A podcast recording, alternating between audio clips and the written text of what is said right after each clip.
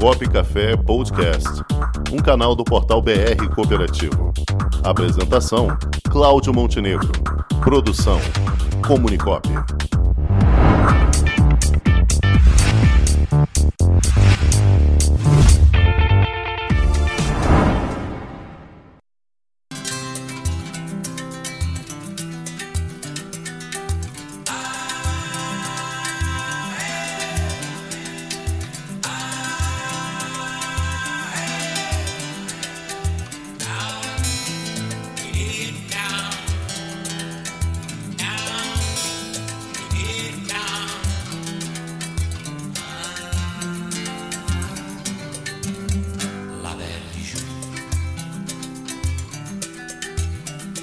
Boa tarde, a nossa Belle de Ju.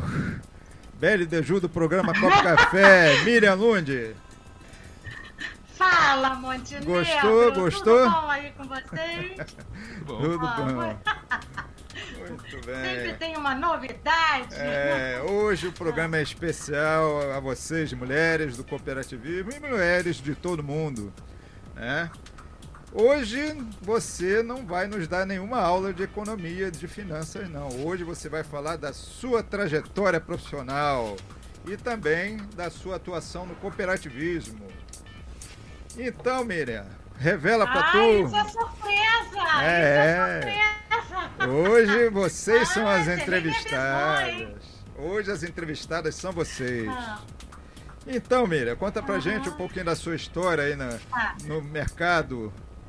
No mercado financeiro? Tá. Isso. É uma história bastante diferente, né? Eu comecei na Fundação, a minha faculdade foi na Fundação Getúlio Vargas, né? Em administração, e eu comecei a estagiar, fazia um estágio na Aracruz Celulose e resolvi entrar no mercado de ações. Então, eu com 20 anos, eu já operava ações como gente grande. Eu tinha Nossa até um Senhora. operador para fazer operações para mim na bolsa. Olha Meu só. dinheiro de estágio, tudo era para ações. Olha só, numa, numa idade que as moças querem saber de outro tipo de bolsa, você queria saber da bolsa de valores. na bolsa de valores. Então eu operava ações pesado. E o primeiro susto que eu levei foi um dia que eu operei mercado futuro, tinha 20 anos, eu operei mercado futuro de Petrobras, porque disseram que tinham descoberto um novo poço de petróleo. E aí, durante a noite, descobriu-se que era água, não era petróleo. aí, no dia seguinte, o mercado despenca e eu estava no mercado futuro.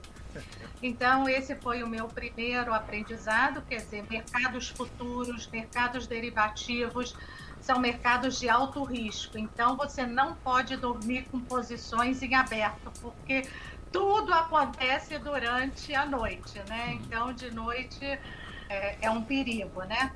Mas eu continuei operando em bolsa e fui trabalhar em banco, aí trabalhei na área de crédito, então hoje eu entendo bastante operações de crédito, e depois fui para investimentos.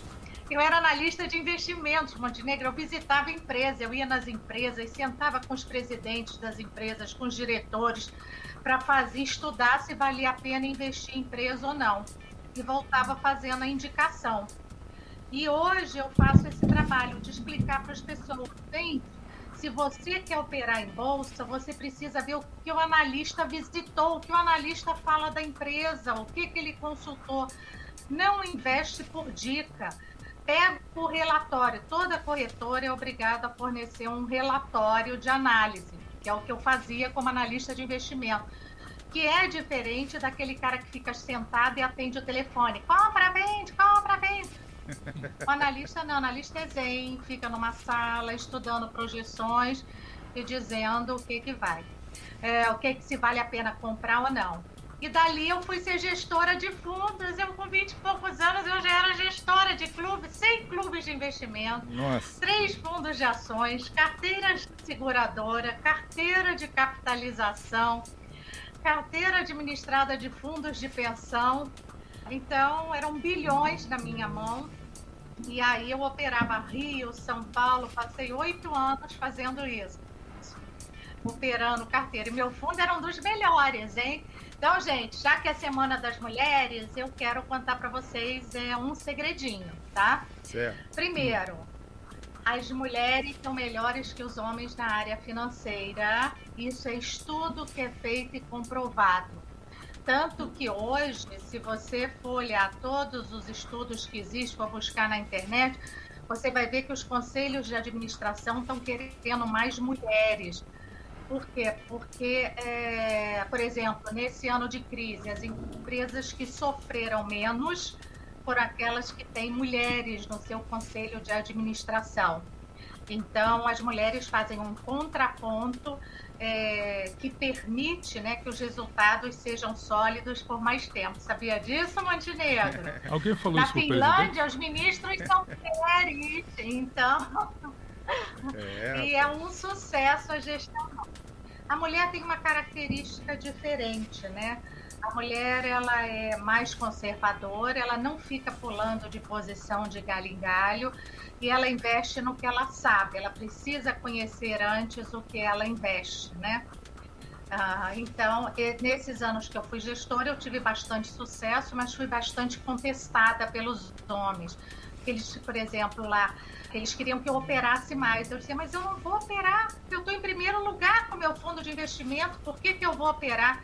e os homens achavam que eu tinha que operar todos os dias. Eu era a única mulher. Só que eu não caí, fiquei oito anos lá e só com sucesso. Pois é, eu imagino você Aí, tão depois... nova à frente de, desses cargos todos. Como não foi difícil enfrentar essa, esse batalhão de homens aí, foi. enxergando uma menina? Foi, foi, foi muito difícil. E o que eu digo é o seguinte: eu nunca me senti menor por causa disso, nem nunca me senti desprestigiada por, por ser mulher. Eu ia para as reuniões só tinha homem, que era mercado de bolsa. Só que eu tinha que falar duro, eu não falava da minha vida pessoal, eu falava numa linguagem masculina, né? Porque você tem que estar sempre baseado em fundamentos, em fatos para poder conversar. Então isso deu muita experiência, né? Mas foi uma fase que eu não me senti nem menor, nada por causa disso. Aí depois que eu saí dessa área, eu fui ser diretora de investimentos. Então eu fui captar investimentos para o banco, eu visitava o Brasil todo fazendo roadshow e visitava com gerentes para entender as necessidades dos clientes, quais seriam os produtos que a gente precisava desenvolver no banco. Então eu era diretora de captação. Aí depois fui ser, voltei para o Rio de Janeiro, eu fui para São Paulo, depois uh, voltei para o Rio de Janeiro. Quando eu voltei para o Rio, fui ser diretora de private banking. Mas eu nunca gostei de ser vendedora de produtos, entendeu? Não gosto. Meu negócio é ensinar, estar tá conversando com as pessoas, é estar tá dando suporte. E aí eu larguei o mercado financeiro, fui fazer mestrado, fui ser professora da FGV, então, e aí, em 2001, meu primeiro trabalho na FGV foi fazer um encerramento de um curso para cooperativismo de crédito. Olha só. E aí, eu de curso para cooperativa de crédito, eu tive que estudar tudo, foi em 2001. Aí estudei tudo de cooperativismo de crédito, fui entender tudo. E aí fui lá, era em Mato Grosso, era inclusive na OCB de Mato Grosso, Opa. o curso era promovido por eles. E eu fui lá fazer o encerramento. E no encerramento tinha os três sistemas: Unicred, tinha Cicred, tinha Cicobi. Eles dividiram as turmas. Agronegócio foi para um lado, crédito foi para outro e saúde foi para outro. E na área de crédito, eu levei para eles o conceito de planejamento financeiro naquela época que ninguém falava ainda, Montenegro. É. Então eu falei, gente, a cooperativa de crédito ela pode ser o private dos seus clientes. O que os bancos fazem só para quem tem 5 milhões de reais, a cooperativa pode fazer para o pequeno. Esse é o grande segredo. As pessoas precisam dessa ajuda. Então, na hora que a cooperativa entender que ela pode ser o private bank dos pequenos, ela não tem para ninguém, né? Que é o que as fintechs estão fazendo agora. O que, que essas fintechs estão vindo e fazendo? Elas estão fazendo o mesmo que o private dos bancos grandes faz para os grandes investidores, ela está fazendo para os pequenos. E as cooperativas agora estão caminhando nesse sentido. Mas foi um, eu fiz assim trabalhos com dirigentes e conselheiros pelo Brasil inteiro. Mas eles eram muito reativos, sabe, o Montenegro? É. Porque a gente tinha no cooperativismo uma cabeça mais velha. E a cabeça mais velha diz: não, nossos cooperados são conservadores, ah, nossos cooperados não gostam disso. Eu digo, gente, não é gostar ou não, é uma mudança que a gente está tendo no mundo. E a governança veio contribuir para isso, né? Então a governança cooperativa ajudou muito, né? O Banco Central com essa renovação dos quadros de diretoria, de tudo para poder trazer esse novo conceito. E hoje eu fico feliz, eu continuo trabalhando cooperativas de crédito, eu tenho MBA, eu dou aula, agora vou dar uma aula, vou lá para Cafelândia agora em abril, tomara que abram tudo, eu vou para Cafelândia, eu vou para Porto Feliz. Então, é, trabalhar essa linha, o, gerente de cooperativa de crédito, ele tem que ser o planejador financeiro do seu cooperado. Ele não tem que chegar lá e ver o que o cooperado quer. Ele tem que mostrar para o cooperado que existe, o que é bom para ele, o que ele precisa, que ele precisa fazer reserva de emergência, que ele precisa pensar na aposentadoria, né? Ele, é, você tem que é, levar todos os conceitos e e trazer produtos. Então, e hoje o trabalho que eu tenho feito em cooperativas é estimular com fim de metas, gente, acabar com metas, sabe? O... Sim. Então, agora, hoje um agora Miriam, desafio... uma dica que ah. você poderia dar ou, ou uma sugestão para as mulheres que querem ingressar nessa área financeira, na área da economia. Ah, tá. Então vamos lá. Eu tô com um curso montado, gente. Opa, Aliás, aí. vou até oferecer para o pessoal, você me deu uma grande ideia. Eu ofereci agora para o Cicred Rio, acabei de oferecer um programa Comitê Mulher, tá? Que é só para mulheres. Então, Muito onde bom. a gente, todo mês, a gente discute um tema. Por quê? Porque se você quer ser do conselho de uma cooperativa, seja ela o segmento que for, primeiro você tem que entender do negócio. Se é uma cooperativa de crédito, você não pode ir para o conselho sem entender de mercado financeiro. Sim. Se eu vou para uma de agronegócio, eu não posso entrar sem entender aquilo ali. Você tem que entender do core business. Claro. Dois, você precisa entender um pouco de finanças, de balanço, entender fazer uma análise de balanço. Uma coisa não precisa ser profundo, mas ter uma noção. Então, quer dizer, é necessário iniciar com um pouco de estudo. Então, dá para as mulheres irem, as mulheres são muito boas no que fazem, mas é, é só estudar, até porque elas gostam de só entrar onde elas conhecem, né? Então, por isso que às vezes a gente vê menos mulher, porque ela só quer entrar se ela tiver segurança no que ela está fazendo, que é diferente da visão masculina que arrisca, né? A visão masculina vai. E a visão feminina não, ela gosta de, de segurança no que está fazendo e nas decisões que está tomando. Então, o negócio é começar a estudar um pouco. Doce, você quer um conselho da sua cooperativa? Então, vamos entender do negócio dela, vamos entender de balanço, vamos analisar um pouco, conhecer esse lado de gestão da cooperativa, né? Muito bem. Certo? Tá certo, Miriam. Ah. Muito obrigada pela, pela aula, né, mais uma vez. E contar um pouquinho da sua história aí, que eu acho que dá para botar um programa inteiro falando dessa sua história, né? Não, essa, é, essa história é, é bem legal. Eu, é, eu curto muito, né? Até porque hoje eu fico lembrando, quer dizer, com 20 anos eu estou operando em bolsa. Hoje é uma novidade, a gente está vendo os jovens vindo. E naquela época, para mim, já era normal, como é normal hoje é operar em bolsa. Não é difícil, mas precisa estudar. E por que, que não tem tanta mulher em bolsa e tem muito mais homem? Justamente porque as mulheres querem aprender um pouco mais, elas querem estudar um pouco mais antes de entrar, senão prefere ficar na zona de conforto, né? Então, mulheres, vamos começar a estudar e vamos botar para quebrar, porque realmente a gente pode tornar o mundo diferente. Eu acabei de fazer uma reportagem onde eu dizia do papel das mulheres para a mudança da economia. Então, a gente pode contribuir para uma economia melhor para o país, a gente pode contribuir para a situação, para melhora, inclusive na classe política, em tudo.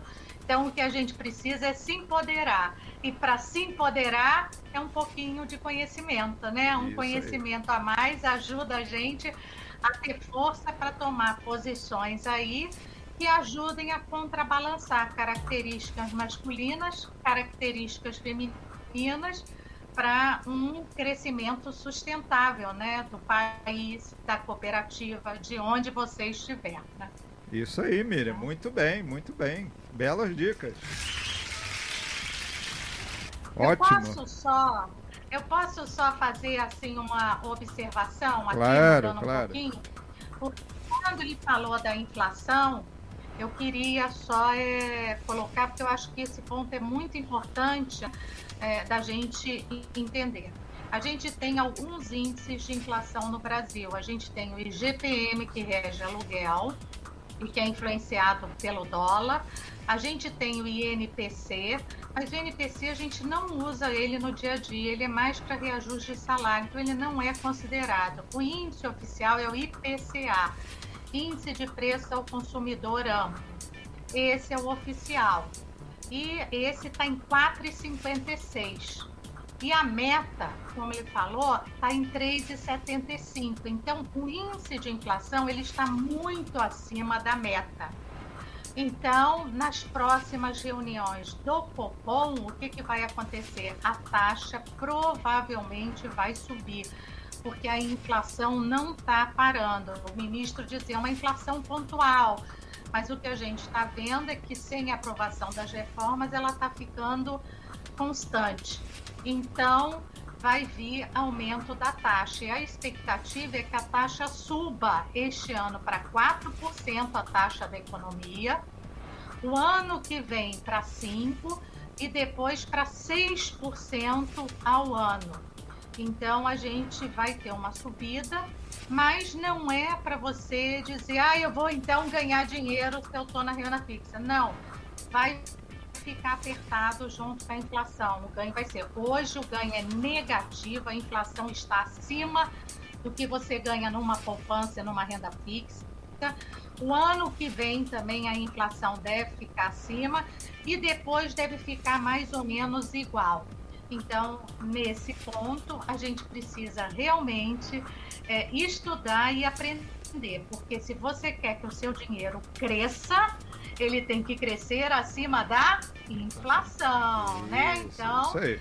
né, pela repetição, a gente vai guardando. Vamos então, lá. gente, vamos acompanhar aí os próximos passos aí da economia, né? E torcer para essa inflação parar de subir e as reformas serem logo aprovadas.